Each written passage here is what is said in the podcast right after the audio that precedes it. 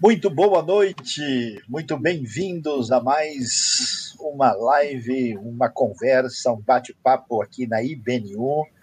E fique sabendo que esse bate-papo é de verdade, apesar de ser digital e ser distanciado, nós estamos juntos aí e hoje o assunto tem a ver com essa questão da verdade. O que, que a gente pode dizer? Será que abriram mão da verdade? Será que a verdade deixou de ser algo realmente de verdade? Como é que se lida com isso? A pergunta é onde foi parar a verdade. Para descobrir onde foi parar, nós temos dois detetives especiais aqui que estão em sintonia conosco, diretamente de terras eh, aqui da cidade de São Paulo, nosso correspondente aqui local, Jonatas Hübner, juntamente comigo, a uma distância considerável, e um pouco mais além, né, do outro lado, mais distante hoje, em terras europeias, Israel, saiam aqui em sintonia com a gente. Boa noite, pessoal, boa madrugada, bom dia, tudo bem aí?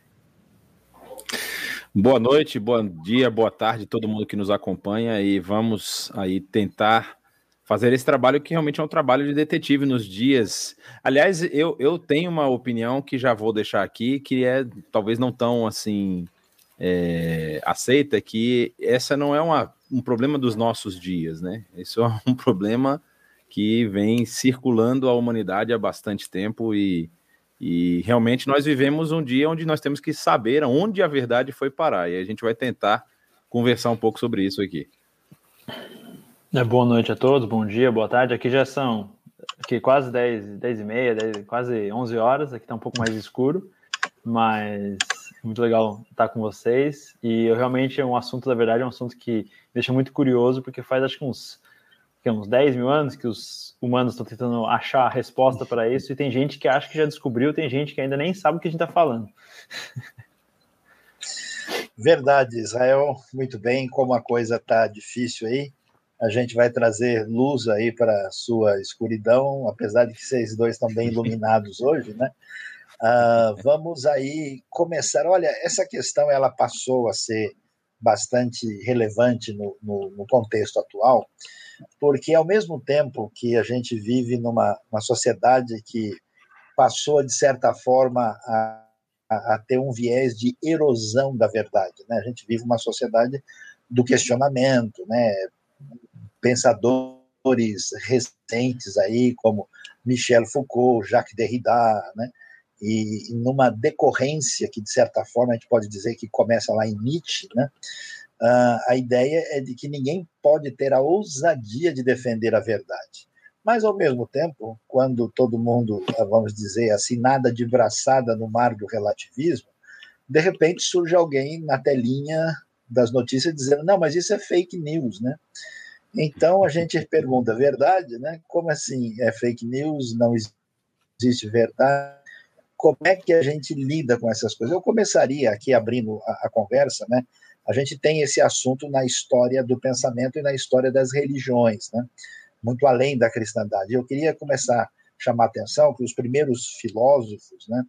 Assim que a, a tradição ocidental a, ah, consagra como seu ponto de referência, desde os pré-socráticos, eles estão em busca da verdade. Né?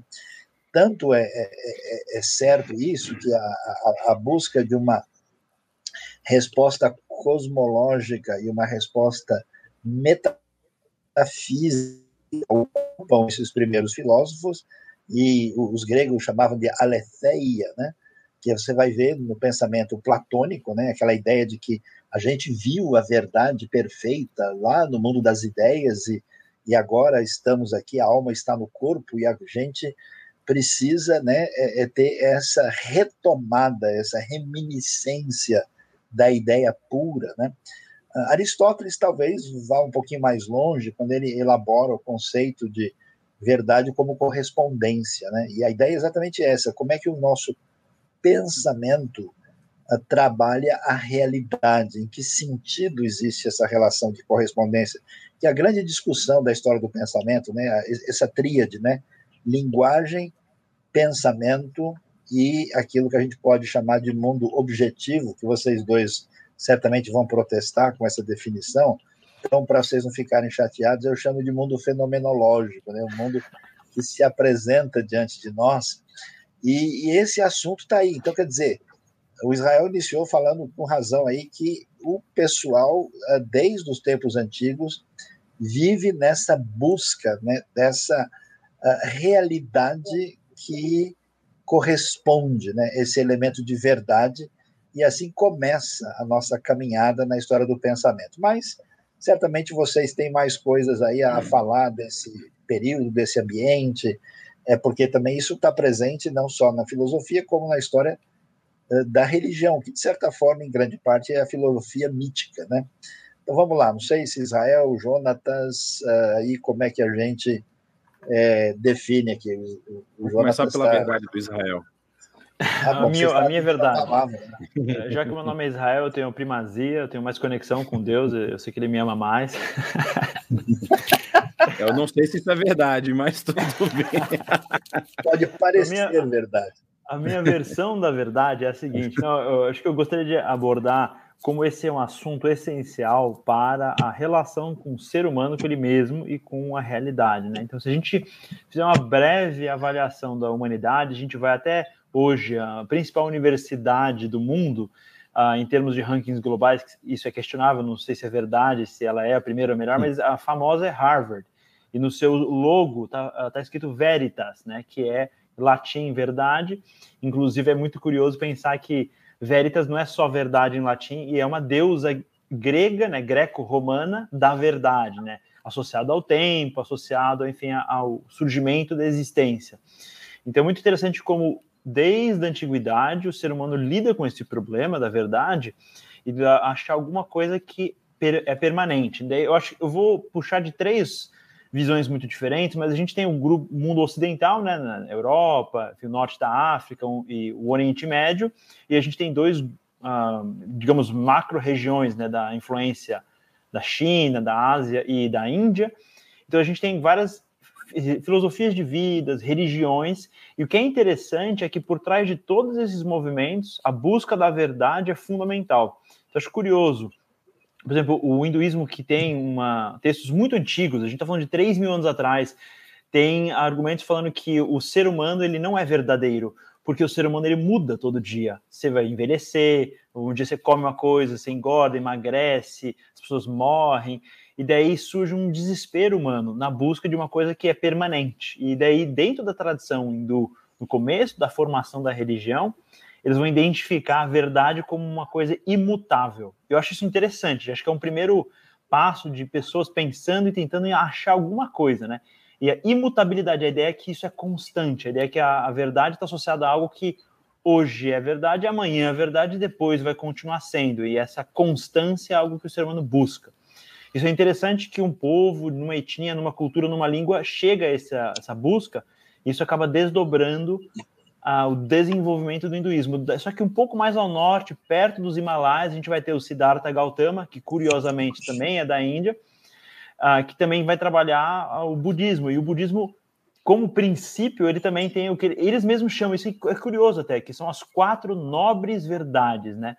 E a ideia é de que para chegar ao que ele propõe, né, da ascensão do nirvana, também se busca a verdade. Então ele medita, chega a alguma conclusão e essa conclusão, de alguma forma, ela é estável, ela é fixa, essa é verdadeira, né? E a gente está, lógico, lidando dentro de espiritualidade, dois, três mil anos atrás, a tentativa do ser humano de entender alguma coisa um pouco mais constatado e controlado e que seja uh, fixa, que seja imutável e que seja um norte, uma luz para guiar eles a viverem, né?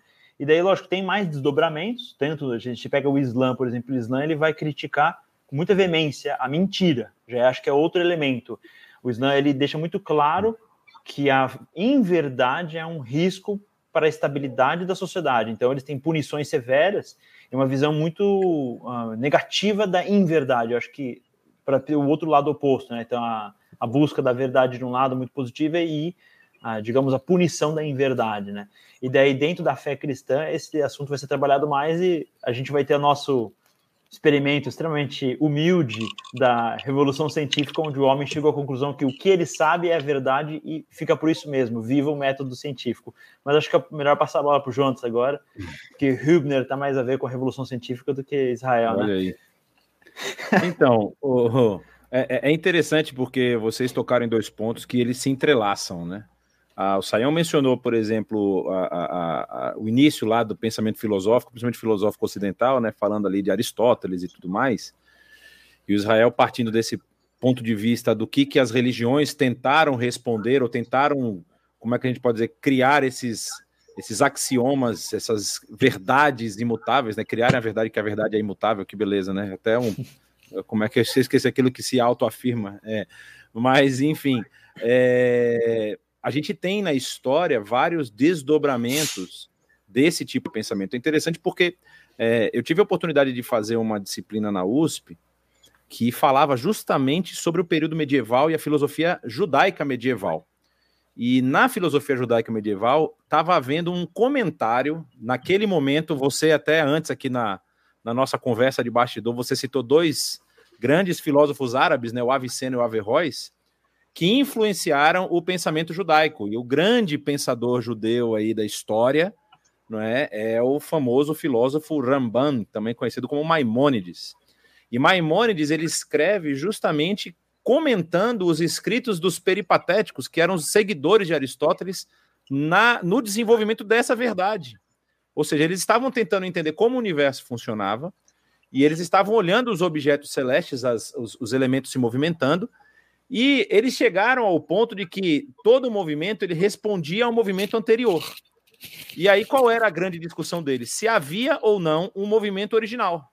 Ou seja, quem que começou todos os movimentos? Seja, todo movimento é desdobramento do movimento anterior. Mas tem que haver alguém que movimentou primeiro. E essa ideia de movimento inicial, de, de movimento primeiro, movimento não gerado, Maimônides vai traduzir como sendo a presença de Deus. Ele vai reler isso vai falar: ó, isso aí que vocês estão falando é exatamente Deus. Só que Maimônides tem outro desdobramento. Ele parte para uma transcendência absoluta, ou seja, o Deus que não pode ser imanente. Então ele vai se desenvolver nisso. E aí tem um segundo cara que para mim é um dos mais fenomenais que eu estudei, é o Rasdai Crescas, que vai pegar através das escritos bíblicos e mostrar, olha, Maimônides, realmente Deus é transcendente. O texto bíblico está dizendo isso, mas ele também é imanente. Ele também se revela. E aí vem um desdobramento para o cristianismo. Ou seja, porque o cristianismo nada mais é do que toda a revelação de Deus. Ou seja, aquilo que nós tratamos como verdade é justamente esse Deus que se revela e que se apresenta como o Deus não apenas criador, mas também o Deus salvador. E é interessante a gente pensar por esse viés, porque você mencionou outros movimentos religiosos que também buscam essa verdade. E mas nos outros movimentos, isso aí até o Saião pode é, é, esclarecer e explanar um pouco mais, mas nos outros movimentos, em nenhum deles há esse desprender da divindade em direção ao homem, não é? O, o islamismo ele acaba sendo um desdobramento do judaísmo e do cristianismo. Então, assim, é óbvio que ele vai beber muito disso, mas somente no mundo judaico-cristão é que há esse Deus que se, se desloca em direção ao homem. Inclusive, tem um outro filósofo já mais contemporâneo, muito um escritor fantástico chamado Abraham Herschel, que escreve um livro chamado Deus em Busca do Homem, que ele vai explicar através dos conceitos filosóficos como é que se dá, como é que faz todo sentido esse Deus que se desloca em direção ao homem, que o homem não teria condições de chegar até ele. Então, assim, é, é, é esse tipo de, de verdade que, assim, dentro de todo esse corpo que nós falamos aqui, talvez está sendo muito questionado nos nossos dias. Só que aí eu queria lembrar que, como eu falei na minha fala inicial, aquele primeiro pedaço, isso não é uma novidade, né? Esse questionamento dessa verdade, isso já vem de muito tempo, né? O próprio apóstolo Paulo, escrevendo a Timóteo, ele vai falar no final da sua vida, Paulo, com toda a sua experiência, encarcerado muito provavelmente na sua segunda carta a Timóteo, ele lá no capítulo 4, quando ele fala para Timóteo, olha Timóteo, eu, eu, eu, eu, reforço com muita veemência que você continue pregando a palavra, pregando esse Cristo. E ele diz: porque vai chegar um momento em que eles não vão suportar essa doutrina. Vai chegar um momento em que as pessoas não vão querer ouvir isso, que é justamente essa a pergunta que a gente faz hoje: para onde foi a verdade? Ou seja, será que a gente pode definir algo como verdadeiro, algo que a gente Ou é apenas como a gente brincou aqui no início? Ah, não, é a minha verdade é essa, a sua verdade é aquela. E aí, Sayão, o que, que você me. Olha, Jonatas, você introduziu aí a discussão e ela é bastante importante porque a gente vai ver, né, é, esse elemento peculiar no, no, no, eixo abraâmico do monoteísmo, né, e do mundo judaico-cristão. E, e, aí a grande questão é essa, né? Como a filosofia grega começa a discutir isso, começa a tentar achar uma, uma solução, especialmente metafísica, para a sustentação da, da, da compreensão da realidade, é, é interessante que uh, nós vamos ver, né? Uh, você, você que estuda e conhece o assunto, você vai ver isso já surgindo com o Filon de Alexandria, né? E tem desdobramento para a tradição judaica e a tradição cristã depois. Quer dizer, fica patente que esses pensadores gregos não estão dizendo bobagem, faz sentido o que eles estão dizendo. Mas, ao mesmo tempo, a gente entende que a palavra do Eterno tem emet, a palavra emet em hebraico, né? É até o pessoal mais místico assim tem todo um negócio com emet, porque a palavra se escreve, né, com a primeira, com a letra mediana e a última do alfabeto hebraico, né? E a palavra é verdade, é o princípio, meio e o fim, né? E aí a coisa é, fica animada, hein? né? Engloba e tudo. a base, é, aí a base disso tem a ver com uma ideia de estar firmado, de estar, vamos dizer, solidamente estabelecido, né? Tem, tem a ver com aman, amém, né? Ah, por isso que, né, em verdade, em verdade vos digo, né, vai aparecer depois, tem no final uma certa conexão.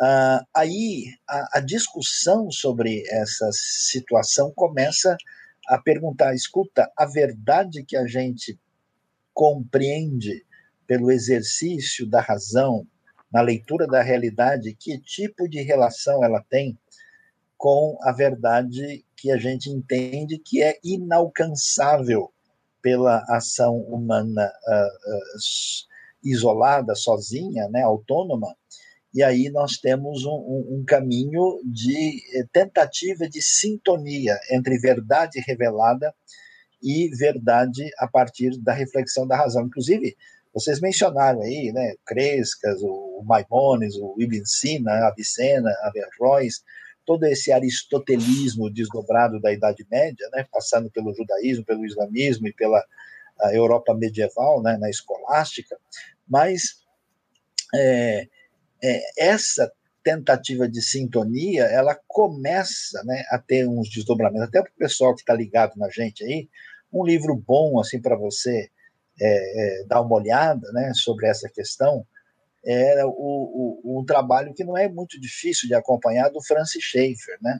quando ele escreveu Deus que intervém. Né? Ele analisa um pouco desse caminho de uma linguagem não tão complicada, é, quando essa esperança de sintonia entre as duas realidades é, vai perdendo espaço e vamos dizer, ele, ele chama que a razão vai engolindo a graça, né? De tal forma que a gente desemboca na modernidade. E a modernidade ela vai dizer o seguinte: olha, a, a, a, o conhecimento revelado está aí, né? Talvez tirando o Pascal, que fez um trabalho um pouquinho diferente, assim, os primeiros pensadores modernos, ainda que falem em, em fé, em religião, como Descartes, Spinoza e até mesmo Leibniz, né? Eles vão tentar dizer o seguinte: olha, a razão é que manda. Aí a coisa surge com aquela ideia de que verdade é certeza. Né? Então, é o discurso do método. Você tem. E, e aí o problema uh, metafísico é deixado de lado, né? as outras questões, e a discussão entra agora. Olha, nós precisamos ter a certeza, porque o problema do conhecimento se estabelece. E aí surge esse negócio, que eu acho que vai ser uma parte da explicação para o que nós estamos enfrentando hoje, onde a razão nada de braçada e tudo tem que passar pelo crivo, né? Aí racional e aí a verdade fica bem delineada pela certeza da razão e nasce essa modernidade europeia que desemboca em terras brasileiras também. Mas muito bem, eu não sei se vocês têm certeza de que isso é assim mesmo, se isso é verdade ou não, como é que é, talvez o Israel ou o Jonatas aí tem alguma coisa a dizer que esse caminho da certeza moderna, para a gente poder né, chegar a entender o cenário de hoje, é importante. Vamos lá. Eu posso falar um pouco sobre a questão histórica, porque é muito difícil a gente pensar em textos muito antigos, né? Ah, Jesus, até o Antigo Testamento, filósofos medievais, quando o João falou dos peripatéticos, né? Você realmente vai confiar num peripatético, é complicado, né? Então, uma coisa que eu acho que vale a pena a gente uh, conversar é sobre onde a gente está hoje, né? E aconteceu uma coisa muito importante, no, especificamente no final da Idade Média na Europa, que foi uma mudança de perspectiva. Então, o que é interessante, por exemplo, quando o Siddhartha Gautama fala, olha, eu falo as quatro, nove, uh, quatro verdades nobres, ele falou que ele teve um contato e essa verdade está fechada. Quando Maomé fala, olha, eu recebi esse texto do anjo Gabriel, é verdade. Então você tinha um certo elemento de verdades no sentido essenciais. Alguém conseguiu finalmente acessar essa verdade, logo ele transmite ela. E quando a gente chega na Idade Média, no final da Idade Média, com a Revolução Científica, muda uma coisa muito significativa na Europa e isso vai acabar impactando todo mundo, né? E todo mundo que está assistindo hoje é pós essa mudança. Então a gente tem outra noção. Acho que é bom diferenciar duas coisas. Se você for tentar ver a definição de verdade, sempre vai trabalhar com a ideia de o que é verdade, o que é uma coisa que a gente acredita e o que é o conhecimento. E o conhecimento estaria entre a verdade e o que se acredita. Nem toda crença é verdade e nem toda verdade é, é conhecida, então tem essa dificuldade. O que é interessante, acho que para facilitar, é muito abstrato pensar nisso, tem verdade, que seria uma coisa essencial, e teria fatos. Daí acho que entra a revolução científica. O que aconteceu na Revolução Científica na Europa foi que os ah, acadêmicos, enfim, as universidades, que na sua maioria tentam buscar ah, essa, esse conhecimento e chegar à verdade, eles vão definir, como você falou, né, ah, sobre a, a, razão. Então, eu só tenho a capacidade minha, o meu cérebro, minha cognição, o que eu vejo, o que eu consigo encostar, o que eu consigo ouvir, sentir, e a partir dos meus sensos eu consigo conectar com o mundo. Só que isso nunca foi suficiente. Eu posso ser enganado, eu posso ver um vulto à noite e achar que é uma coisa que não é. Eu posso ver uma notícia e ser uma mentira. Então, cria-se o método científico. O método científico é muito importante porque ele traz uma segurança muito significativa. Fala, olha, se você refizer esse processo várias vezes, Toda vez que você derreter esse metal nessa temperatura, ele vai derreter. Isso é um fato. E daí o que é interessante desses fatos é que eles não trazem significado para a vida pessoal necessariamente. Eles são fatos que constroem dados, ciência, engenharia, levantam-se grandes construções, tem revolução industrial, você tem muitos desdobramentos. Mas saber usar a química para a indústria ainda causa genocídios e a moralidade vai ser destroçada. Daí fica ainda aberta a questão da verdade intrínseca, da verdade essencial. Então, o que não foi resolvido na Revolução Científica e na Revolução Industrial é que a gente descobriu como, com a nossa capacidade limitada humana de acesso à realidade, como que a gente consegue controlar o que há 3 mil anos atrás foi definido como o que é imutável, né? Então, o método científico garante que uma coisa é imutável. Sempre que você fizer nessas condições vai ser igual. Isso se aplica para fatos. Ah, mas dentro da relação humana, a gente, por exemplo, vai falar sobre fake news, por exemplo. O acesso de uma pessoa a uma informação que é publicada, que é transmitida, que é, vai entre várias comunidades, é traduzida para outras línguas, onde fica a verdade? E daí, o que aconteceu, que é muito forte, que eu percebo que influenciou, é um certo ceticismo. A partir da, da, da fé no racionalismo humano, em que a capacidade racional define o que é verdade, traz um certo medo de não ter acesso à verdade e que eu sinto que um forte ceticismo surge no sentido não, não dá para saber. E daí eu sinto que o que acontece com a sociedade nessa transição é meio que uma falta de busca pela verdade por achar que a gente não é capaz de atingir ela, né? E isso é um elemento que claramente acontece na, na Europa e é onde tem a onda de secularização que atinge o mundo. Então hoje, verdade absoluta, fato, ou não existe verdade absoluta, ou existe o fato falso, tudo isso está sendo trabalhado ao mesmo tempo. E eu acho que é muita informação, é muito difícil. Mas eu ouvi falar que vários filósofos discutiram esses assuntos e eu tenho a leve impressão que no final das contas tem verdade. Eu não sei se eu estou errado, se eu estou colocando a minha fé nos peripatéticos ou fala aí, Jonas, tem alguém menos patético que tem alguma ideia sobre verdade? Tem, tem. Tem alguns que são menos patéticos, né?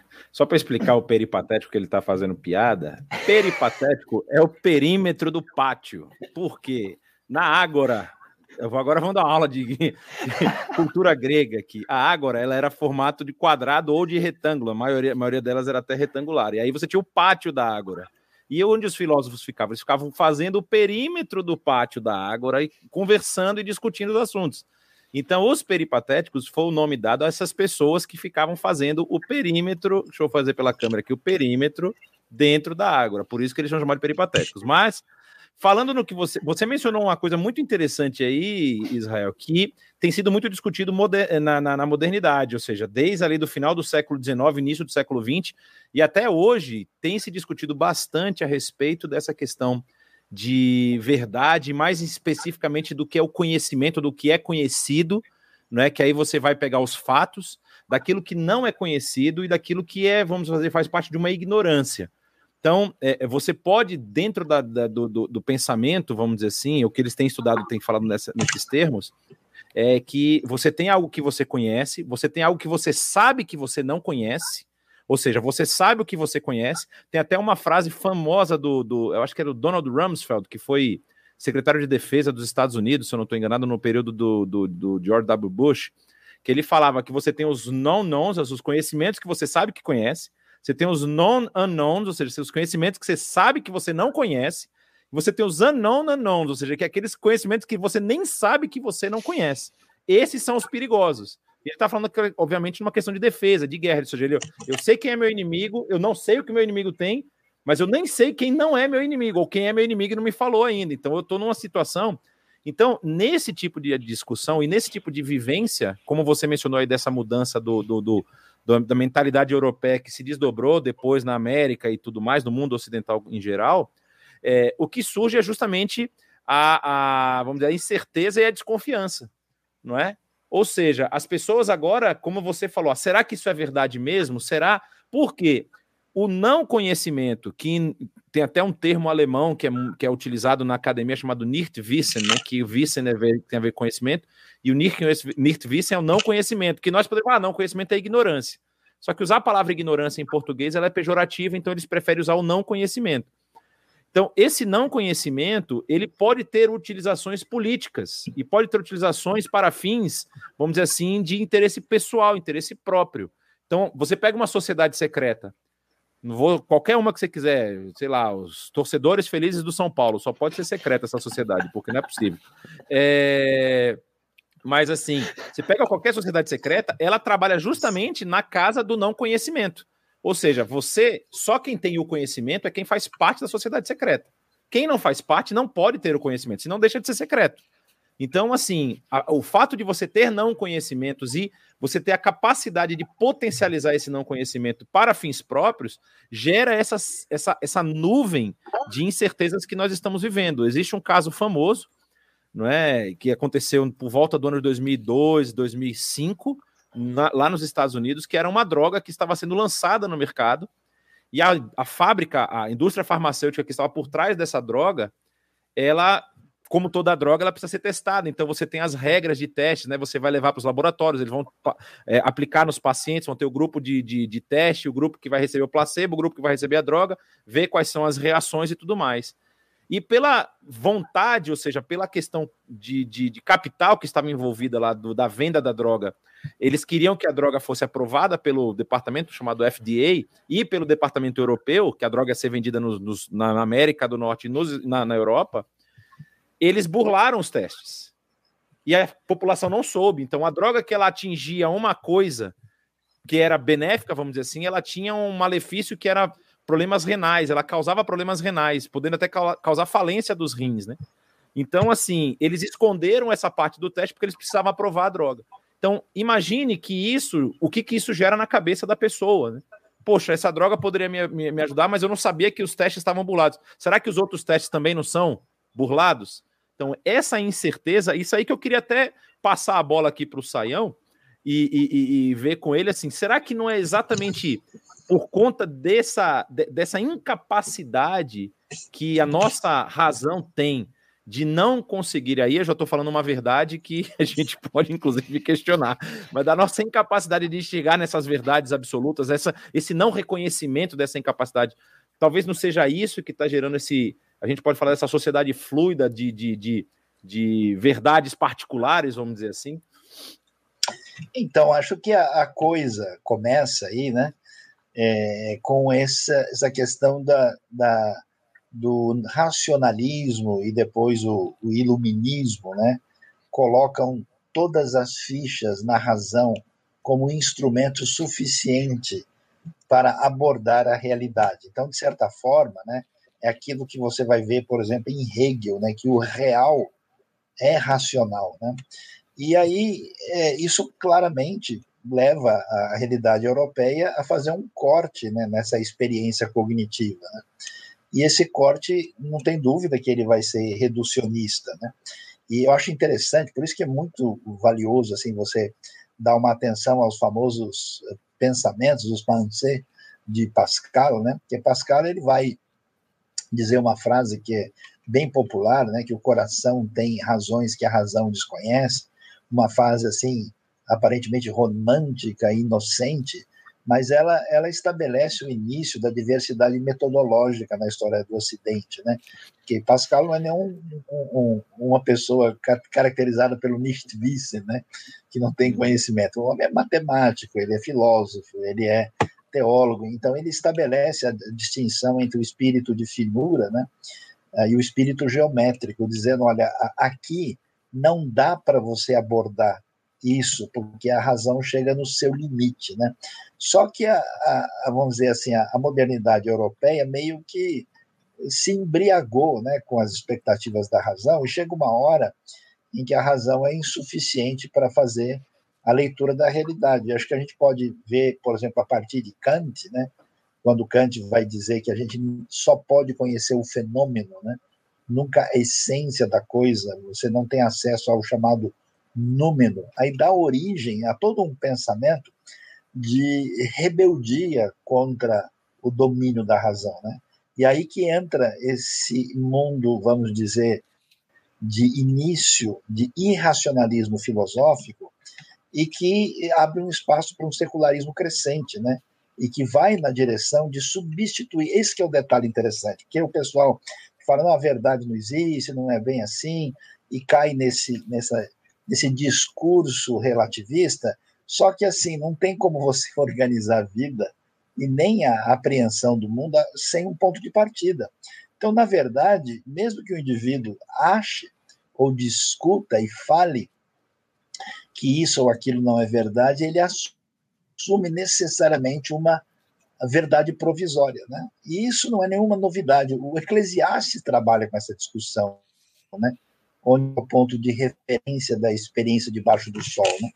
E aí a gente vai ver é, que ele chega à conclusão, inclusive no texto, de, de tomar verdades provisórias. Então eu acho que o mal-estar do mundo de hoje, que está acentuado, porque você vê realmente pessoas sem parâmetros, sem referências, gente defendendo particularidades assim que é, estamos às raias do absurdo, né? É, é, é curioso, e o mais curioso que eu acho que é essa ressaca desse racionalismo que, digamos, não deu certo, trouxe de volta o pensamento mítico, né? Interessante, eu estava no Egito, né, e conversando com o guia local, e o guia falou, o professor Sayão, me ajuda aí, o que, que acontece? A gente está aqui no Egito, visita essas ruínas dos deuses e tal, né? E a gente sabe que tudo isso é uma coisa que não faz sentido, que está enterrado no passado com arqueologia. Mas está vindo gente da Europa, de outros lugares do mundo, aí, é, com muita formação, e que vem aqui cultuar os deuses do Egito. Como está tendo um neopaganismo em algumas regiões da, da Europa, está o paganismo na Grécia, onde o pessoal de fato quer trocar uma ideia com Zeus, né? O pessoal quer dar um abraço no Odin, né? E, e, aí a gente pensa, de fato, tem alguma coisa muito estranha nessa caminhada, porque essa relação é, de, de confiança na razão e na verdade foi muito abalada, e aí a gente tem esse desdobramento. No entanto, aí eu vou começar a complicar a nossa vida aqui. Até agora estava indo tudo bem, Mas o que acontece? A pergunta é: esse questionamento da razão é adequado? Porque parte desse questionamento vai surgir no âmbito cristão. Um dos primeiros assim questionadores desse dessa verdade tão racional é, por exemplo, o dinamarquês Søren Kierkegaard, né? Você vai ter pensadores judeus como Martin Buber, né? Uh, e outros aí que começam, de certa forma, Pascal já faz um trabalho aí, né? Porque o interessante é que, apesar da Bíblia falar de ensinamentos, de doutrinas, de verdades, ela tem um conceito muito curioso. Jesus vai dizer: Eu sou a verdade. Né? É uma coisa assim que. Então, a gente vai ver um caminho interessante de questionamento, um caminho de perda de referência. Aliás, o pessoal que está em sintonia com a gente já pode aí se preparar. Você pode começar aí a enviar as suas perguntas, suas questões. A gente logo vai terminar esse primeiro momento da nossa conversa aqui sobre verdade, né? E, e aí você pode mandar e a gente vai estar tá aí conversando, falando e respondendo na parte final da nossa live. Né? Não se esqueça aí, entre aí no nosso canal, você curta, por favor, ative o sininho, inscreva-se no canal sempre que tiver uma live, um estudo legal, você vai poder ter acesso, né? E você está convidado a estar tá sempre em sintonia com a IBNU, inclusive agora a IBNU também presencial, que já está funcionando todo domingo. Então fique em sintonia com a gente e vamos ver aí se nós estamos em sintonia com o Jonatas e o Israel para saber sobre esse movimento de perda de força da verdade, especialmente do século XIX para cá, digamos assim.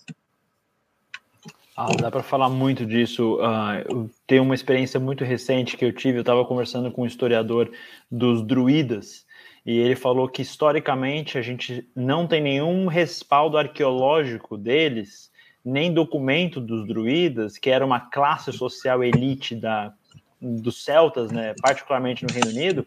E você mencionou do neopaganismo. O curioso é que hoje tem um monte de europeu com mestrado, PhD, doutorado, racional, método científico, que se veste uma saia branca e faz o ritual num montoado de pedras, que não tem nenhuma comprovação arqueológica que os druidas fizeram aquilo, e a roupa que ele usa é de um relato de um romano, três séculos depois dos druidas terem sido exterminados. Então é muito interessante que não importa, parece que essa busca racional não foi suficiente. E uh, tem alguns elementos que eu queria mencionar. Uh, eu falei, por exemplo, sobre hinduísmo e budismo. Um dos maiores problemas do budismo é que ele propôs que você pode atingir esse nirvana. Só que 99,99% ,99 dos budistas, isso é muito distante da vida real deles. Então, o que, que ele tem que fazer? Eles tentam fazer coisas boas e doar dinheiro para os monges, que realmente vão chegar no iluminismo, ou na iluminação, no nirvana. Mas ele mesmo está torcendo para reencarnar pelo menos um pouco menos ruim. Então, é, tá, não tem a sintonia. A mesma coisa com o racionalismo. Ah, o Hegel, ah, não, porque o método científico. Na hora do vamos ver, o que parece para mim que as pessoas dependem mais na sua intuitividade. Então, o que eu percebo é que, que nem há 5 mil anos atrás, talvez um indígena, talvez um, um, um homem morando na, nos estepes, na norte da Mongólia, alguém no sul do, do rio da Nigéria, ele simplesmente falou: hum, eu sinto que ali está perigoso, melhor não ir lá. E essa intuitividade trouxe um senso de verdade. E o que parece que é interessante, que eu percebo muito aqui na Europa, onde a secularização atingiu bastante. Eu, eu converso com pessoas que eles, assim, ah, eu sou ateu até o, o osso, não acredito em nada. Mas, na verdade, ele tem que acreditar, porque... E essa que é a questão, a arrogância do racionalismo, ela é limitada porque ela não resolve o problema. Todo ser humano precisa ter alguma conexão com alguma verdade, porque é o que o primeiro cara pensou. O que, que é imutável? A natureza é mutável, eu sou mutável, tudo pode mudar. Qual que é meu alicerce psicológico, emocional, sociológico? Eu preciso ter alguma coisa que é fixa, né? E, então, se o fato deles terem falado, ó, não tem como ter acesso à verdade, a verdade só está no laboratório, onde os cientistas na Suíça estão lá no CERN fazendo a explosão de átomo, ali que está a verdade. Mas aquilo não impacta a vida do Gabriel que mora no Maranhão ou do João que mora na Alemanha. Não faz, não tem nenhuma diferença para ele. Daí eu percebo que parece ter uma busca de uma verdade tem algum tipo de conexão. E aí eu acho que é muito especial o que está no Novo Testamento e o que Jesus vai falar, porque a verdade que está sendo apresentada no Novo Testamento não parece ser uma verdade meramente teórica, abstrata, porque daí eu acho que é aí que entra a realidade da vida. Não faz tanta diferença. E por isso que eu acho que fake news é tão perigoso, que as pessoas precisam desesperadamente de alguma coisa para eles segurarem, para eles acreditarem, para eles terem conexão. E na ausência da verdade de Deus, vai ter alguma verdade, seja de uma filosofia de vida, de uma religião, seja de um maluco que acabou de ter uma epifania, seja de um cara que estava drogado e escreveu um texto, seja de uma pesquisa científica. E é o que o Jonatas falou, né, da, do, do desconhecido que eu nem sei que, que eu não conheço, esse desconhecido que eu não sei é o que coloca toda a ciência e todos os fatos em xeque. O que não foi descoberto pela, arqueologia, que ainda vai ser descoberto. Eu estou afirmando uma informação com base no que eu não sei. Toda a ciência que a gente conseguiu desenvolver é a partir do que a gente ainda não conseguiu. Então a gente só tem verdades. Então, na prática, todo o conhecimento humano é limitado. Então, se a gente deixa todo esse relativismo solto, não é à toa que o índice de suicídio é alto na Europa, que está todo mundo estressado e ansioso, desesperado, porque simplesmente falar que a verdade é super complexa, que só meia dúzia de crânio, nerd, os peripatéticos, ou os filósofos, ou Sócrates, vai ficar lá num lugar estudando e eles vão chegar à verdade, isso não resolve o problema de 99% das pessoas. Então, tem, a verdade tem que conectar com a gente. Eu acho que esse, essa necessidade humana é o que gera a necessidade da gente conseguir discutir esse assunto e chegar a algum tipo de solução que impacte a nossa vida. Porque caso a gente não tenha uma, uma verdade, caso a gente não chegue a uma solução, a gente vai deixar um vácuo na alma, no coração das pessoas que vai ser preenchido, porque isso é biológico, isso é psicológico. E quando ele for preenchido por uma coisa que seja uh, ruim, ou uma inverdade, algo que vai dar errado, as consequências são muito nefastas. Então, eu acho que é um assunto que tem que ser discutido e pensado, porque todo mundo vai acreditar em alguma verdade, querendo ou não. E isso vai ter desdobramento para a vida deles. Então, nesse sentido, eu acho que a arrogância do racionalismo ela é extremamente perigosa.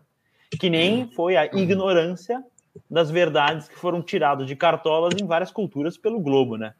Mas, é, enfim, é muito profundo isso e e, Jonatas, vou passar para você, tipo, cru, cara. Eu, eu, uhum. nem sei mais como pensar. Eu falei umas coisas muito profundas, eu fiquei meio até confuso, cara. É, ficou, ficou, ficou, cheio de verdades agora, ficou mais difícil. É muita verdade, Não, mas cara, eu acho, pesado. Eu acho que é importante, é, é, eu tenho conversado com várias pessoas ultimamente e, e eu falo desse, de, dessa relação que o ser humano tem com a realidade e nesses movimentos que eu chamo de movimentos pendulares, né? Eu, eu, sei que eu talvez, eu sei não, eu acho que eu não sou autor disso. Eu creio que alguém já deve ter falado sobre isso, né?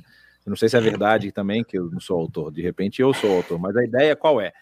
É que a, a gente sempre tem esse movimento de pêndulo, né? Então, assim, quando você tem um, um, uma, um, um esforço ou um movimento muito grande para uma direção e esse movimento ele não é 100% frutífero, porque se ele resolve todos os problemas, acabou a discussão. Não é como você mesmo falou, ah, mas será que a verdade que a pessoa está dizendo ali resolveu tudo, tirou todas as dúvidas, todo mundo está feliz? Então você não tem mais discussão, mas como não faz, aí isso gera um movimento de reação que até o Sayão mencionou ali, do Zoran Kierkegaard, e mencionou também de outros filósofos, né, e tudo mais. É, eu acho que o que é importante, talvez, nessa, nessa dialética aí, nessa discussão, é a gente tentar delimitar a capacidade ou, ou, ou, delimitar claramente qual é o papel da razão na obtenção do conhecimento, né? Porque ela é muito importante, né? É, não se fazia, por exemplo, cirurgia de transplante como se faz hoje há dois mil anos atrás, ou seja, esse desenvolvimento científico isso tem frutos e frutos benéficos, né? né? O, o papel, por exemplo, da, da medicação na, na, na no organismo, que remédio eu tomo para cuidar o quê? Ah, que, sei lá, antigamente é a história, né? Você tá com dor de cabeça, dá uma martelada no dedo, né? Porque aí dói o dedo, você esquece a cabeça. Então, assim, é, não, existe uma evolução científica, existe um resultado dessa ação do racionalismo. Só que o racionalismo puro, como a gente já mencionou, ele é limitado, ou quiçá até incapaz, e essa aqui talvez seja a maior admissão que a gente deve fazer, incapaz de chegar a, um, a, a uma verdade pura e absoluta. Em compensação, quando nós abandonamos completamente o racionalismo, nós entramos. Uh, eu, não vou, eu, não vou, eu não gosto de usar a palavra de charlatanismo, mas assim, entramos num vale qualquer coisa. não é? O Saião mencionou, eu me lembro claramente que eu, eu fiquei abismado, assim, né? Quando eu vi uma notícia lá no Monte Olimpo, e nós tivemos a oportunidade, os três aqui já passaram lá na região próximo, onde está a, a, a planície das Termópilas, famosa planície onde tiveram a batalha lá dos 300 de Esparta, mas enfim. E aí, lá perto do Monte Olimpo, uma comunidade grega se juntou, se vestiu com as roupas que estão nos afrescos lá nas, nas casas antigas e tudo mais, e foi fazer sacrifícios a Zeus. Isso foi em 2014, não foi? tipo, foi filmado, foi colocado no YouTube, tá lá. Se você procurar, você acha. Então, assim, se você não tem também um, um, uma base daquilo que você conseguiu achar pela, pela própria experimentação, a própria é, é, o método empírico, né, método científico empírico de você experimentar, ver, funcionar. Não, realmente, como você mencionou o caso do metal, poxa, toda vez que eu aqueço esse metal a 300 graus Celsius, ele derrete. Eu vou fazer com esse outro pedaço a mesma coisa. Então, se você não não abandona completamente isso e fala, não, isso é sua opinião, isso fica muito complicado de você construir qualquer tipo de coisa, né? É, mas assim, passando para o, o, Tem uma pergunta aqui que eu já vou até falar um pouco dela e jogar para frente, na questão, por exemplo, quando Pilatos ele questiona Jesus. Não é? E Saião mencionou, a gente já falou sobre a, a, a posição de Jesus com relação à verdade. Ele é a verdade plena. Eu sou a verdade, né? Eu sou o caminho, eu sou a verdade, eu sou a vida. E ali, quando Pilatos está discutindo com Jesus, Jesus Pilatos está perguntando: então, você é rei ou você não é? Como é que é essa história aí? você é rei? E aí Jesus ele fala: olha, aqueles que conhecem a verdade sabem quem eu sou. Aí a pergunta de Pilatos: então, mas o que, que é a verdade? Talvez esse conhecimento que a, a gente, a filosofia e a, a própria discussão, vamos dizer assim, humanista, racionalista, não consegue chegar por causa, porque ela não atinge esse, esse ponto. O Victor Frankl vai falar um pouco sobre isso, né? Sobre a, a, a, a, ausência, ou seja, todo mundo possui um vazio dentro de si que só pode ser ocupado por Deus, não é? E ele fala isso justamente das experiências, ele como um, um, um, um psicanalista, um psicólogo, na verdade, ele era psicanalista, na verdade, e que viveu uma das maiores tragédias do nosso, da nossa época, que foi a, o massacre no campo de, nos, nos campos de concentração nazistas. Ele esteve lá e ele retirou lições daquilo. Então, ele escreve, mas ele escreve de, uma, de, de, um, de um método científico, vamos dizer assim, não tão laboratorial. Não é? Ele vê a experiência ele relata né, no livro da, daquelas pessoas que persistiam, mesmo que a sua saúde física estivesse debilitada, enquanto outros que estavam com a saúde física em dia ou melhor faleciam ou sucumbiam àquela, àquele sofrimento. E ele falava, pô, a diferença era que uns tinham algo a se apegar e outros não algo transcendental, vamos dizer assim, não não algo físico, não, não vou segurar esse pedaço de madeira. Não, é algo transcendental, algo que ultrapassava esse plano do nosso, da nossa existência.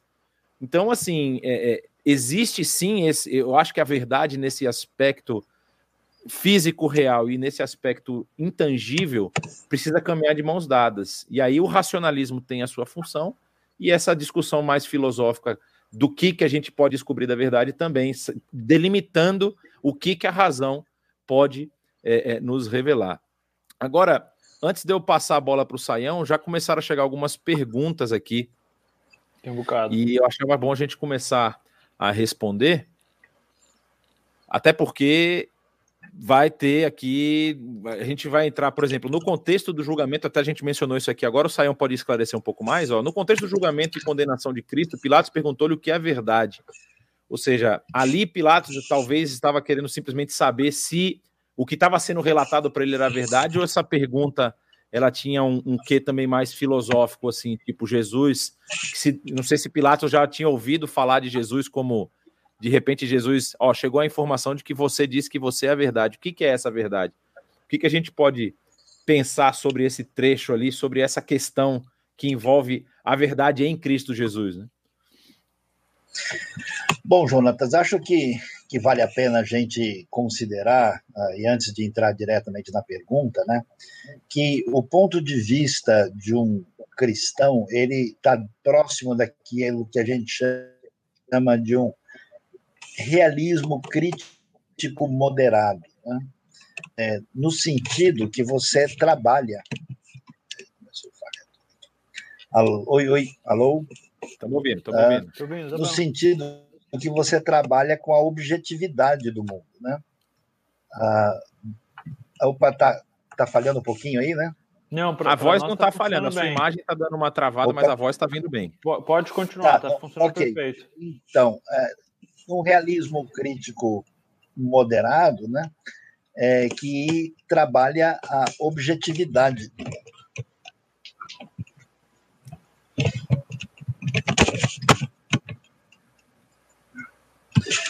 Que trabalha com a ideia de objetividade né, do mundo e essa objetividade quer dizer que nós temos um acesso, né?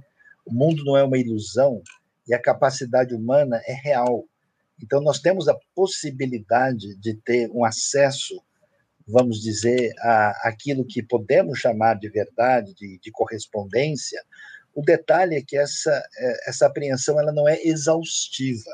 Então, num certo sentido, do ponto de vista é, cristão, é, a verdade é algo acessível, porque senão você não tem condição nem de argumentar, nem de conversar com ninguém. Então a razão tem uma função importante. A Bíblia, Isaías diz, né, venham e arrazoem, né, venham e discutam. A argumentação ela, ela é pertinente, né, porque a razão humana tem o seu papel, o seu valor.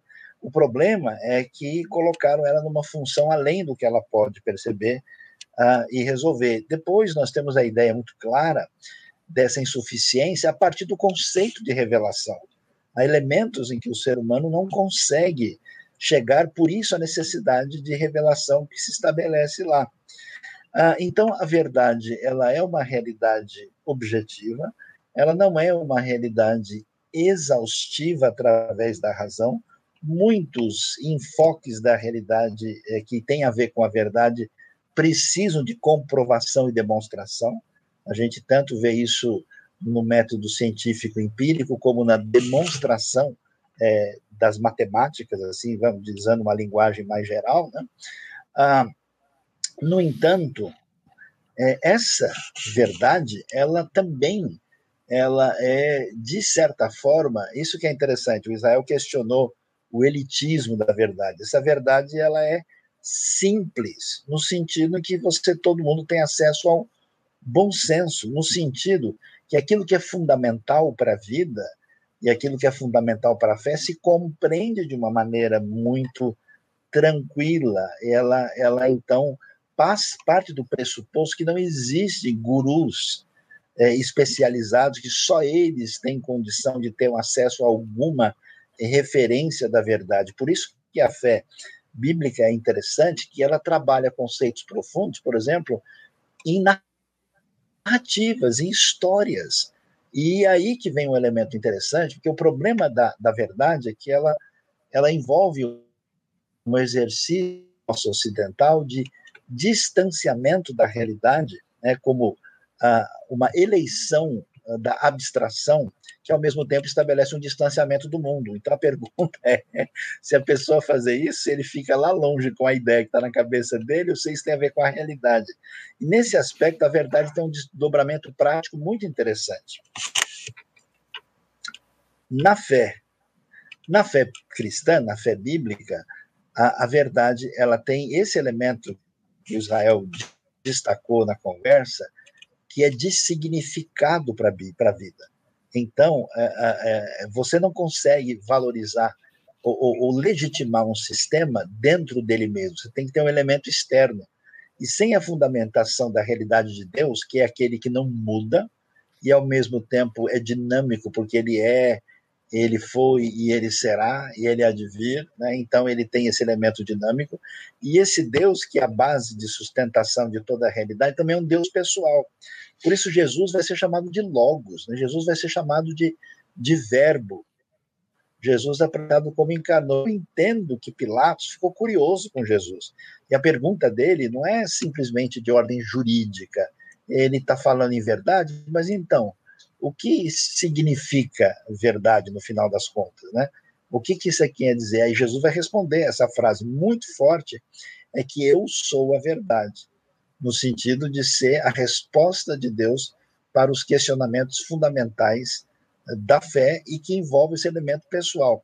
Por isso é interessante ver, até mesmo Kierkegaard, que abre espaço né, para essa discussão, ele vai falar em verdade existencial.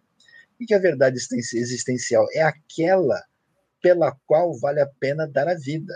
Quando Galileu Galileu, por exemplo, foi colocado na parede, naquele ambiente religioso limitador, o Galileu ah, ele voltou atrás. Ninguém acha que ele fez um absurdo. Ele deveria ter realmente se protegido.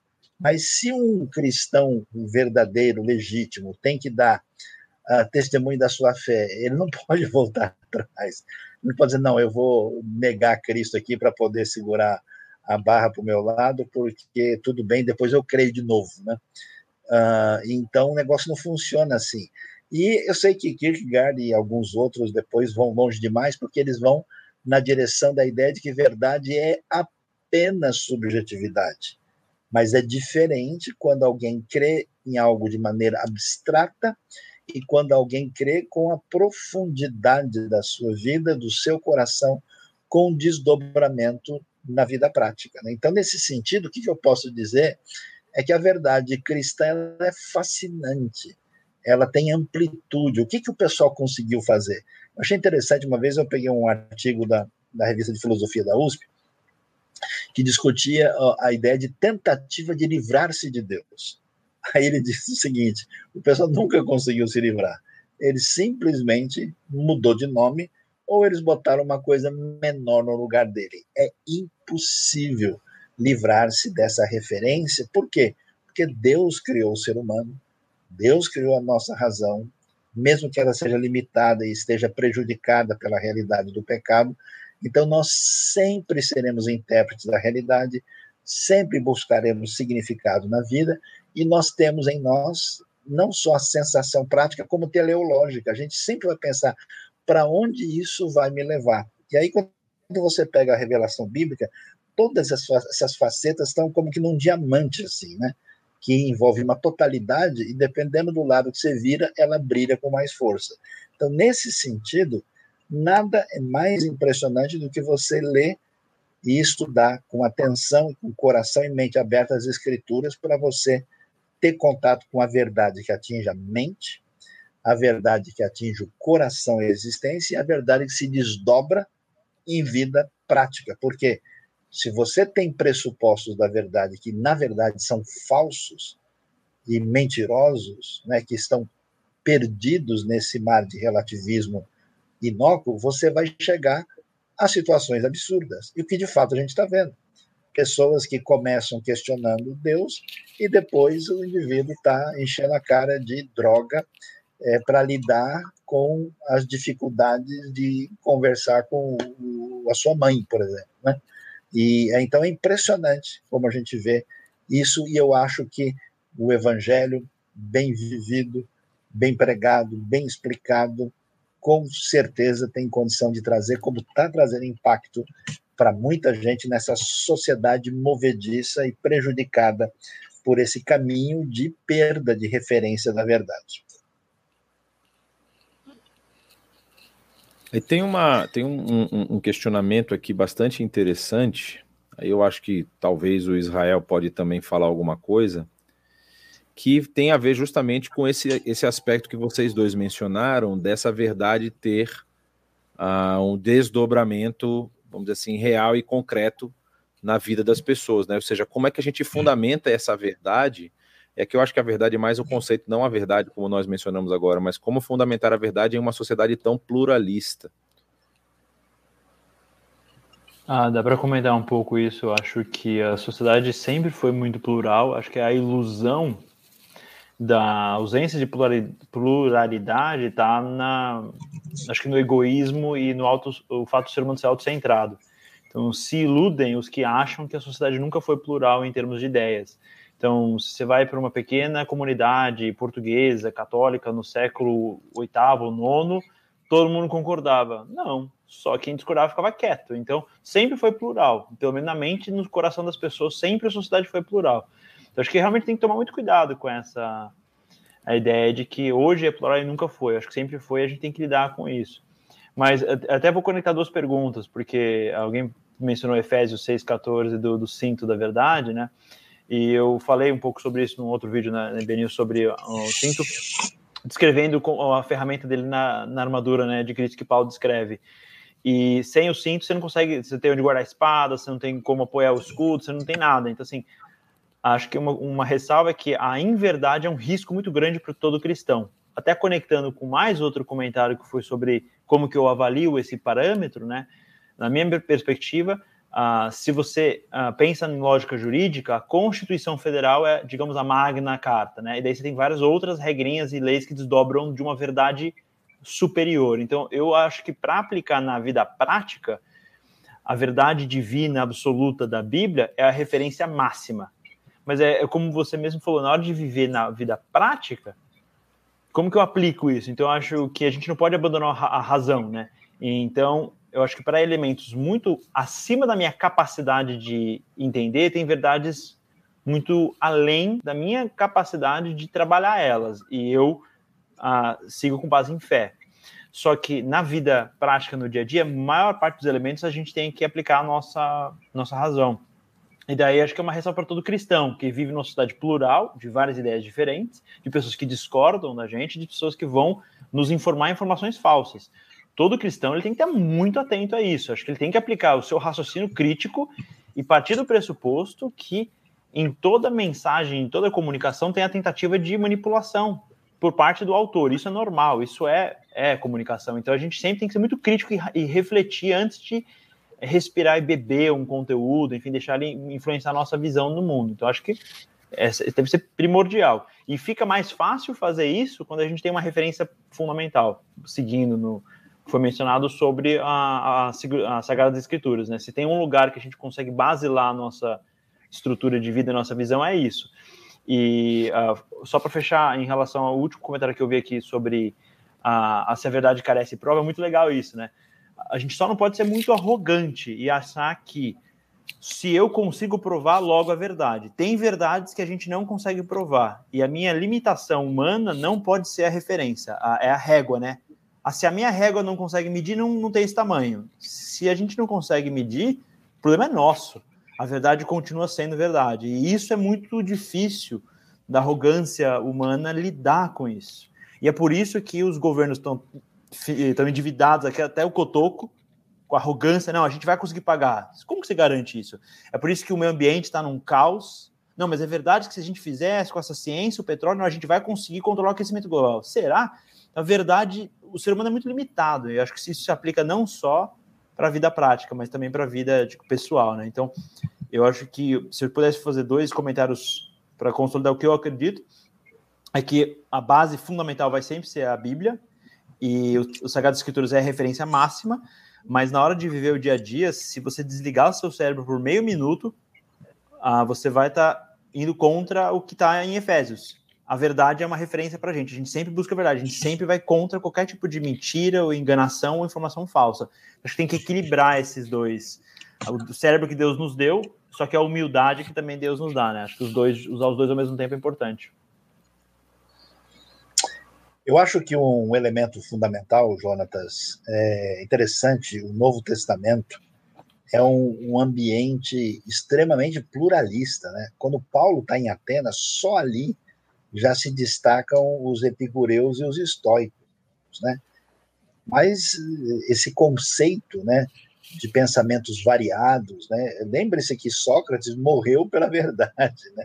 Essa discussão depois do pensamento cético, o pensamento de, de questionamento, ele sempre existiu e vai existir. E a gente tinha abordagens do mundo grego, do mundo greco-romano, do mundo das diversas culturas, né, da realidade judaica com as suas variantes. Então, esse elemento sempre tem presente. O que, que a gente deve fazer para lidar uh, com essa questão uh, é a seguinte: a gente deve, né, em primeiro lugar, é, a levar a pessoa a entender qual é a base do seu pensamento. E você faz isso pelo critério de coerência. Né? A pessoa diz, não, porque a coisa tem que ser assim. É mesmo. Então, se for desse jeito, será que a gente chegaria assim? Né?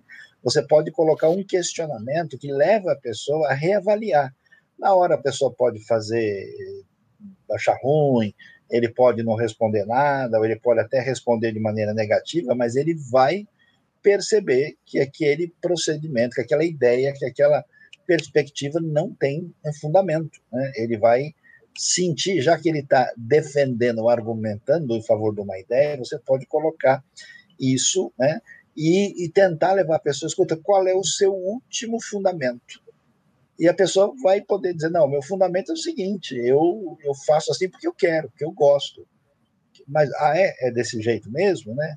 Eu me lembro de alguém, por exemplo, falando para mim que todas as avaliações é, a respeito da realidade eram igualmente válidas. E aí ele disse, ah, por exemplo, uma pessoa que é criado lá no ambiente, lá longe, e ele aprendeu, por exemplo, que um determinado animal é sagrado, eu não posso questioná-lo, porque essa é a tradição dele, ele viveu assim, e aquilo é aceitável, porque ele foi criado dessa maneira e eu não tenho como questionar.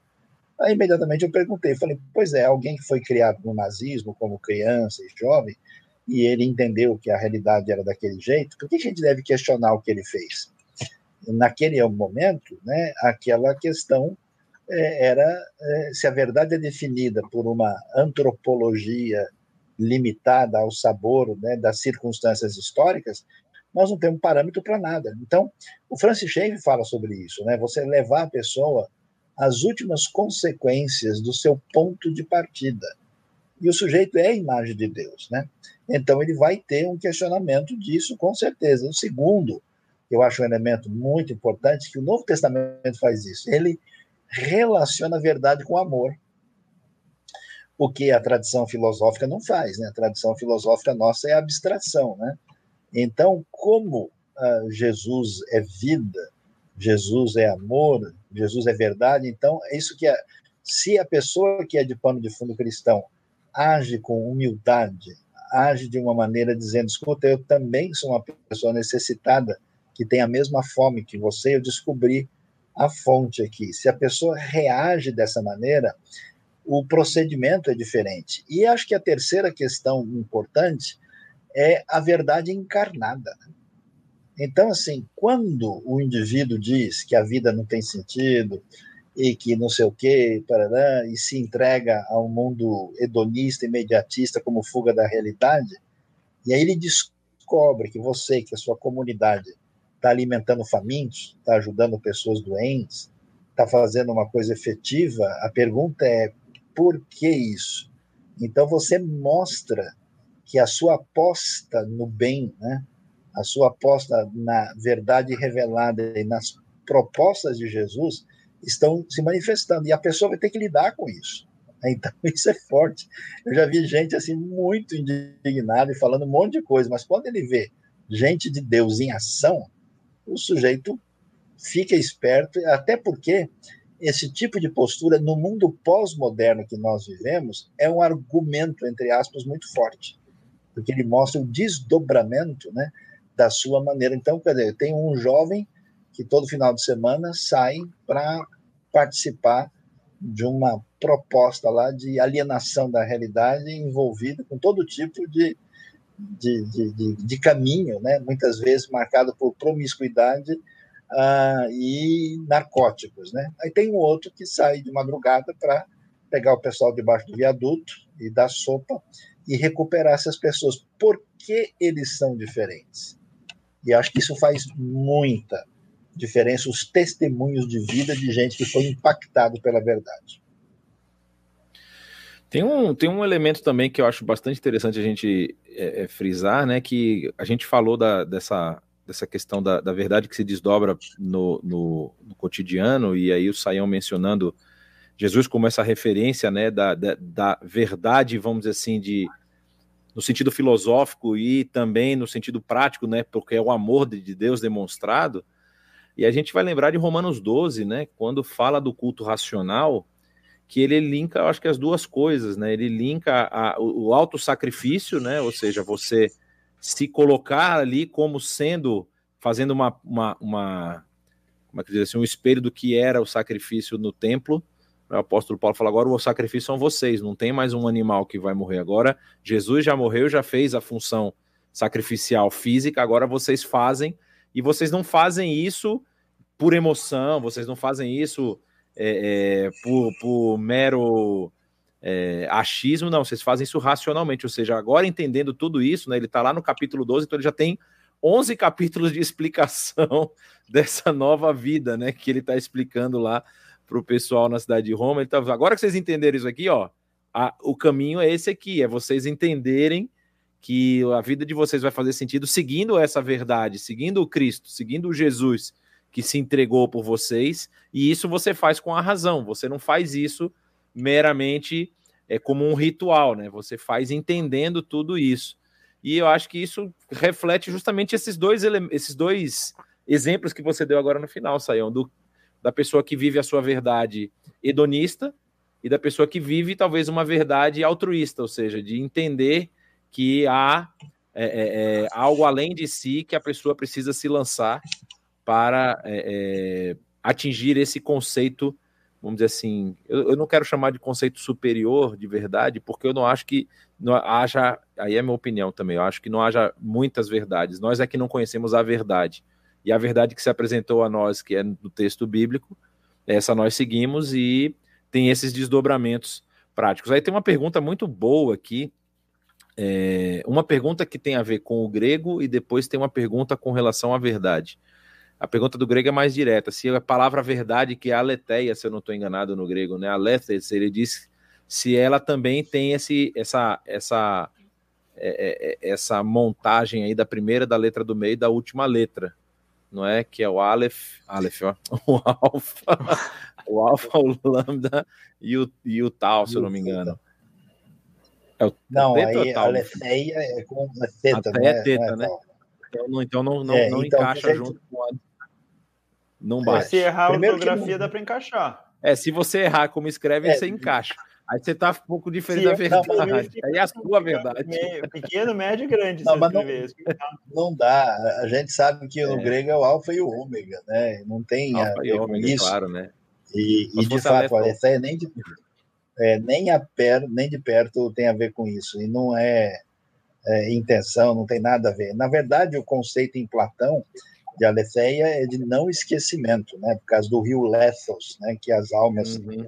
Que transmigravam, teoricamente, bebiam da água Era e tinham esquecimento. Então, a verdade é não esquecer, porque dá, é o conceito de ideias inatas que vai ser retomada no, no mundo cartesiano, né? Mas Aí, não é o caso, é, não. Mas tem perguntas boas. Essa aí. pergunta, é isso que eu ia falar, essa pergunta do Willy, que está logo abaixo, é muito interessante, porque ele fala, pergunta assim: não é a razão um mero instrumento que critica verdades pré-estabelecidas pela intuição? Ou seja, dentro dessa ideia, a razão não tem poder algum de desvendar a realidade, ela não tem nem esse objetivo, nem essa função. O que, vocês podem falar sobre isso? Eu acho que vai um pouco além. A razão, ela tem sim poder de investigação sobre a realidade, e o pensamento, até europeu inicial, ele tenta fundamentar a razão na certeza, e isso tem um seu papel. A questão é que os modelos construídos só na razão, eles é, vão sofrer da própria crítica da razão e não se sustenta porque ela não é base suficiente, né? Mas é, é, eu diria que no pensamento mais recente, né, com essa ênfase é, nas críticas, aí sim você tem uma um ponto de partida que se estabelece e a razão é usada, talvez, num contexto mais recente, preponderantemente para isso. Mas não é o caso. Agora, foi bom ele colocar isso aí, porque uma das discussões né, que ampliam essa questão é porque é, o argumento, né, especialmente para de pensadores mais recentes, é que quando você faz uma abordagem apenas racional, você tem que é, trabalhar com uma abstração. Né, e essa abstração ela exige a parada dos objetos para você analisar, né?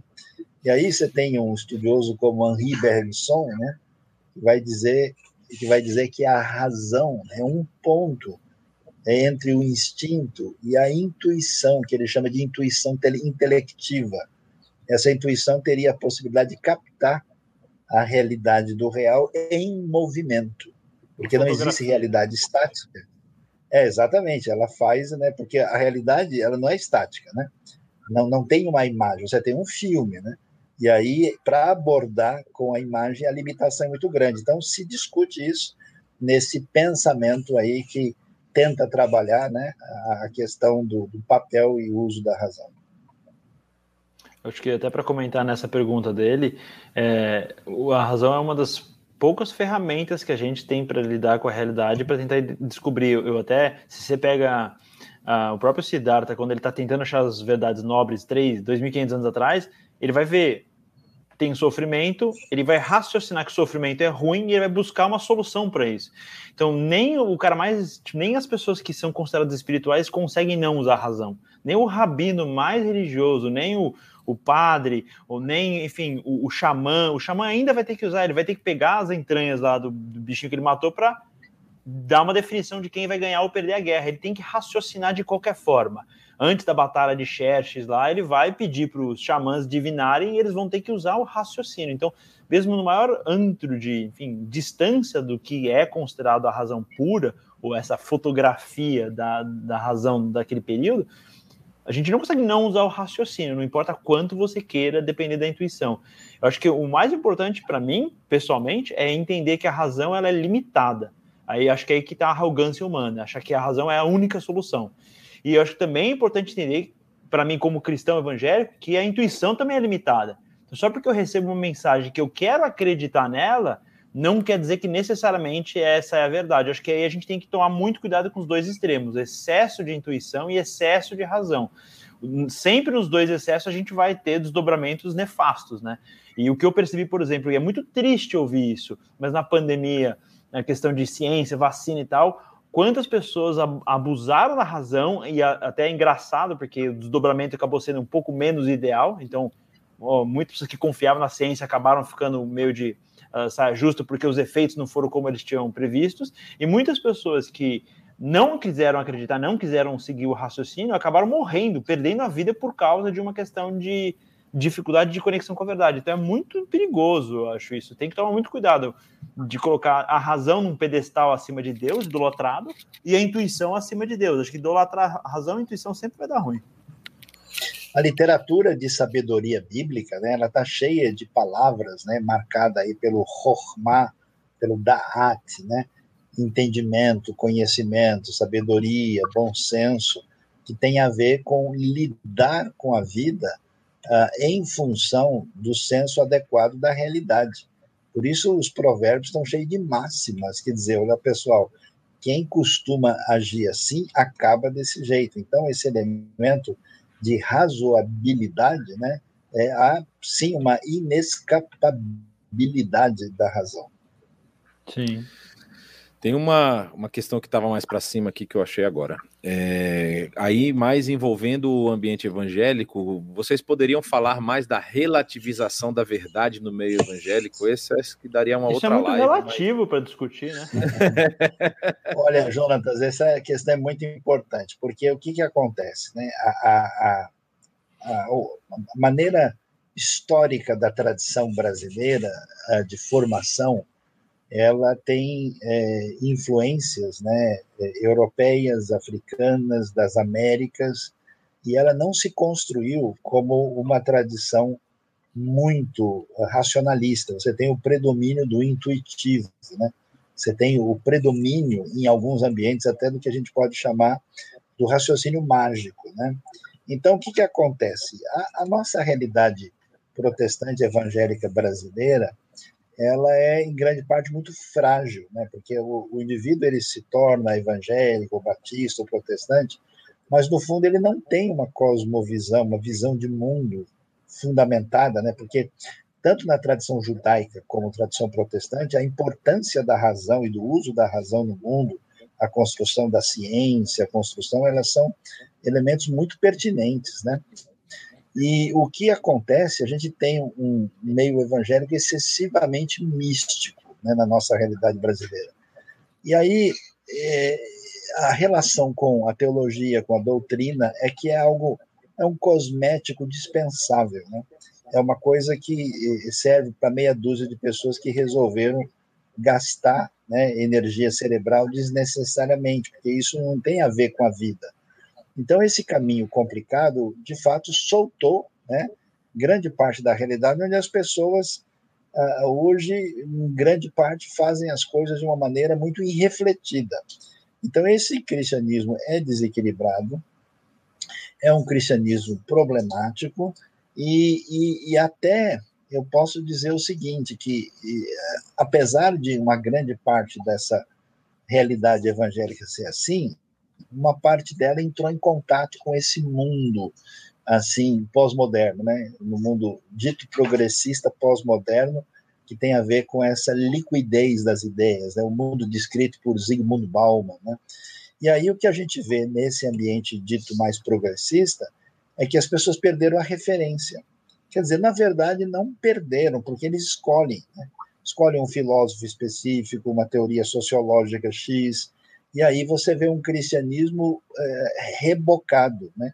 a deriva de uma ideia que não tem fundamento bíblico, e aí, de fato, muita gente ouve, hoje está solta, o sujeito não sabe, o sujeito não sabe a diferença de uma doutrina fundamental é, como uma peculiaridade é, teológica que não é, é, essencial e até mesmo sobre práticas. Então, simplesmente o, o sujeito usa o nome Jesus e evangélico, para ele é suficiente. E esse tipo de caminho, aí eu vou dizer, está longe da verdade.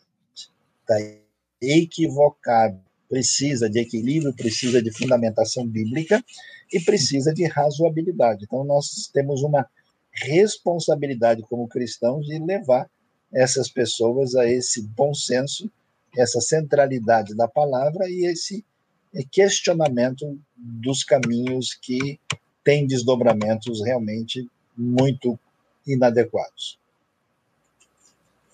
É para eu falar só antes de eu passar para o Israel, acho que o Israel podia comentar um pouco sobre isso também. É, a gente tem esse, assim, esse caminhar dessa pulverização é, vamos dizer assim, de forma, né? E aí, desse, de, da, da, falta de você ter um. O, Israel falou da nossa carta magna aqui da, da Constituição, você ter a, a, a, carta magna da fé, que é a aproximação com o texto bíblico e conhecimento, isso tem um desdobramento muito negativo. Eu queria até que ele comentasse um pouco sobre como é que isso se sucedeu, por exemplo, na Europa de hoje, né? Porque a Europa, vários, alguns países, eu me lembro, eu não estou lembrado agora, Sayão pode até me, me, me, Com certeza vai saber isso, que tem um país que ele já tem mais de 70% que se declaram ateus, né? República Tcheca. É... República, República Tcheca, exatamente. E Estônia são dois países com índice muito elevado. Que eles se consideram pós-cristãos, né? Então, assim, eu acho que isso é acaba se tornando um alerta, porque é, é o caminho que se, que se faz ou é para onde o caminho aponta desse tipo de relativização dessa verdade que deveria ser uma verdade plena para todo cristão, né? Que a palavra de Deus ela é, vamos dizer assim, é, é imutável, ela é, é, suficiente para a nossa fé, né? Como a própria palavra afirma dela mesma, né? Mas fala aí, Israel. Cara, eu vi um estudo muito legal recentemente sobre isso de um, um cara que é tcheco, ele estava estudando a República Tcheca, ele falou que a é quase que um experimento social. Ninguém nem sabe o resultado disso, porque o principal uh, indicador da fé de uma pessoa é a sua criação. Então, se você é criado numa fé, você tem o, é o principal indicador de qual é a sua fé. Uh, e o que é interessante é que a República Tcheca foi o primeiro experimento social onde teve uma maioria da, da infância criada no secularismo, porque os pais já eram seculares. É, o, normalmente você fala com ateu, pelo menos o vô dele tinha uma fé. Então isso uma, foi uma novidade. E o que eles descobriram foi um, uma crescente espiritualização nessa geração. A geração que foi criada por pais e avós ateus, sociologicamente falando, não tem festividades, não tem. Eles têm um altíssimo nível de espiritualização da vida. Que a gente volta até para o que o Willi falou da intuição.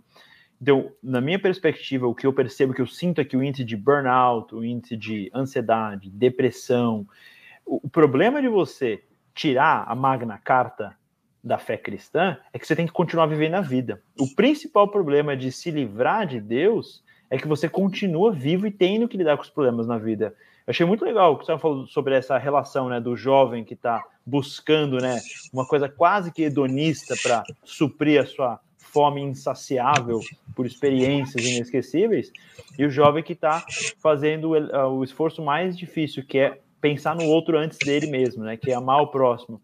Eu acho que a, o assunto da verdade ele tem que ser trabalhado e essa busca pela verdade ela não está, na minha opinião, em primeiro lugar na prática na vida das pessoas, até porque não é isso que importa. Na hora do vamos ver, a vida autêntica acho que sobressai, né? Aí aí que a gente precisa de estrutura. Da mesma forma que um país sem Magna Carta, sem estrutura não funciona, vira anarquia e caos, uma vida sem a Magna Carta e sem estrutura moral e ética baseada numa verdade, ela rui. Então, é muito interessante uh, esse experimento social e é muito triste, lógico, para todo mundo que vai viver uma vida distante de referência de verdade. Porque falar que a verdade não existe ou que ela não é conhecida não muda a verdade. A nossa irrelevância ela fica escancarada, né? E daí que quando o ser humano percebe como ele, quando ele é relevante e percebe que ele está rejeitando a verdade, daí realmente ele já começa a viver o inferno na Terra. É muito triste. É, o, o, tem uma pergunta aqui que o Willy fez, eu acho que era desdobramento da pergunta a respeito da, da, da, da crítica, ah, da razão com o instrumento. E aí ele fala, falando do exemplo do sofrimento, ele vai raciocinar sobre o sofrimento, mas o, é, ele é anteriormente percebido, não pensado. Isso está correto? É, acho que ele está apelando para a intuitividade e, naturalmente, é, não tem como você raciocinar se, se não primeiro uh, adquirir elementos, né? Então, a primeira experiência é sensorial, ela é visível, ela é tato, ela é cheiro, olfato, daí você pensa sobre isso. Então, você primeiro sente o cheiro de uma coisa fedida, depois você fala, putz, eu não gosto desse cheiro, isso deve ser ruim, é um corpo apodrecendo, ou é uma... Então, assim, é lógico que as nossas primeiras, uh, digamos, o nosso primeiro acesso à verdade ele vai ser intuitivo, é difícil dele uh, ser abstrato. Daí é o que o Simon falou da, da fotografia, né? Para eu ter acesso primeiro à realidade só na abstração, é uma fotografia da realidade. Isso não acontece na vida real. Então a gente depende da nossa capacidade sensorial. Mas você simplesmente ele, ele perceber que tem sofrimento não gera nada. Tá, tem sofrimento, tem morte, você vai ficar velho, você vai morrer, você vai ficar doente, tá. E aí, a partir disso, eu faço o quê?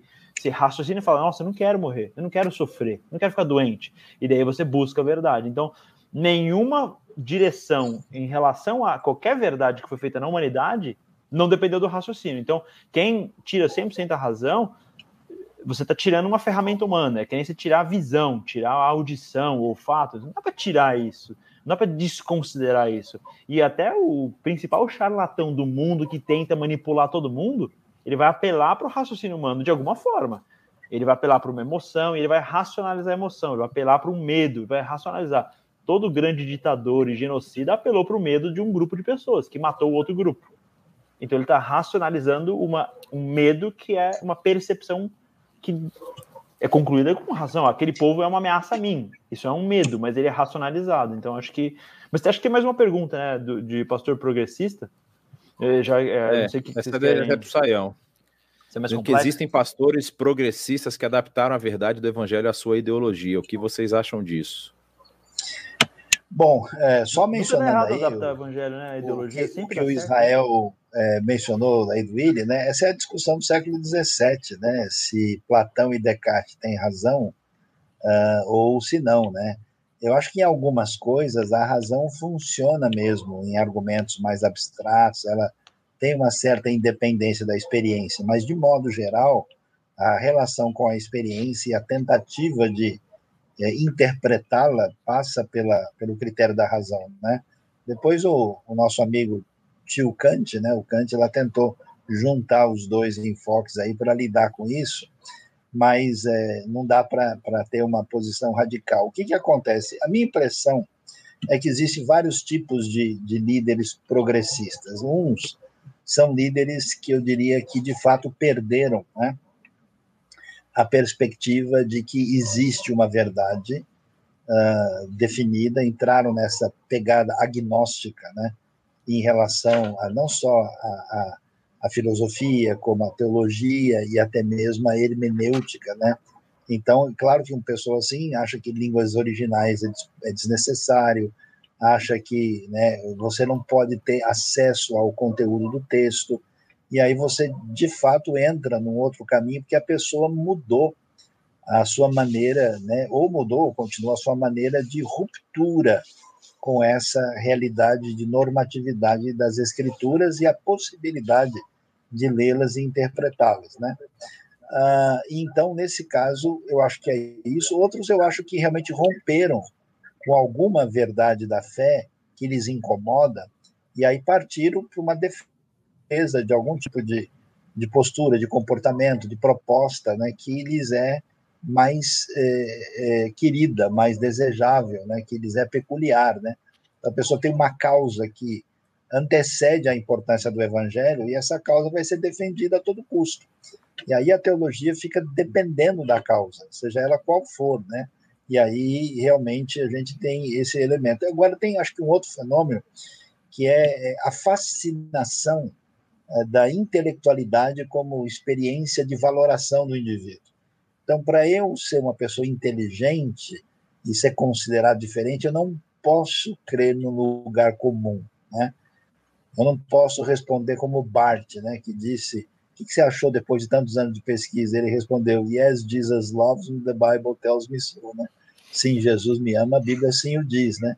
Eu tenho que responder um negócio complicado, eu tenho que dizer um negócio que ninguém entende, eu tenho que mostrar que eu sou diferente dessas pessoas comuns que acreditam em Jesus desse jeito, eu tenho que mostrar que eu estou no nível acima. Então, existe esse fascínio da intelectualidade como elemento não só de sustentação do valor do indivíduo, como na condição dele estar acima dos outros. Então existe né, essa, essa pegada de você dizer, não, olha, eu né, sigo fulano de tal, não, eu sou adepto do filósofo europeu de ponta, não, é o meu teólogo principal é um escandinavo, né? E aí a pessoa entende, né, que isso é a, a questão vai para um caminho complicado, né? O, Luiz Carlos perguntou onde fica a razão no neopentecostalismo. Infelizmente a resposta é não fica, né? A razão tem um papel muito limitado, né?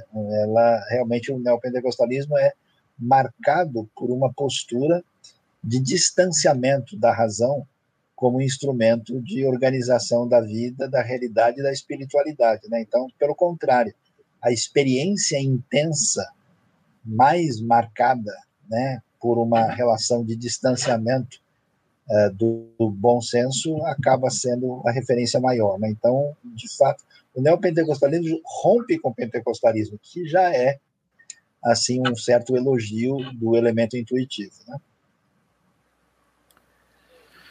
Bom, acho que até pelo andar da carruagem aqui já está bem adiantado.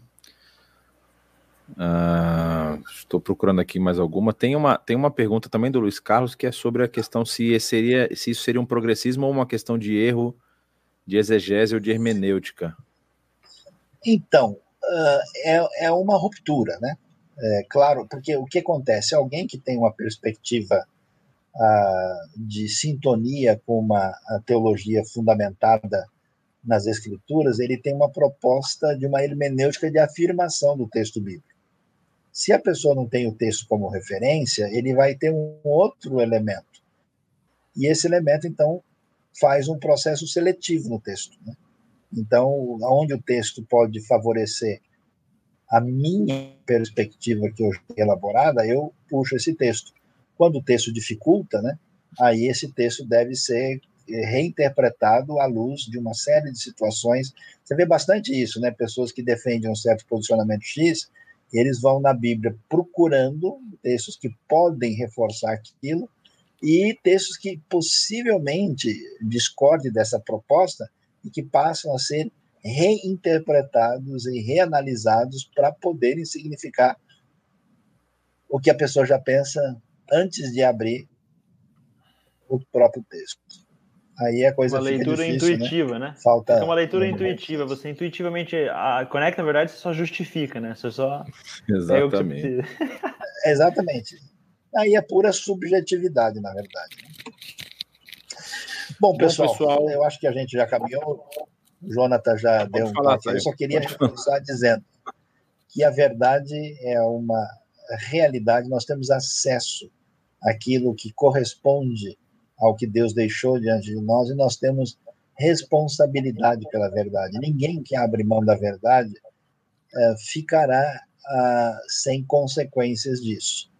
A verdade ela é responsabilidade do nosso dom dado por Deus, né, da nossa razão, que tem uma responsabilidade diante do mundo e é mordomia da mente dedicar-se à verificação, ao aprofundamento da verdade. Portanto, estudar também é cultuar. A verdade, ela tem a sua a, a sua profundidade e a razão não é suficiente para abarcá-la.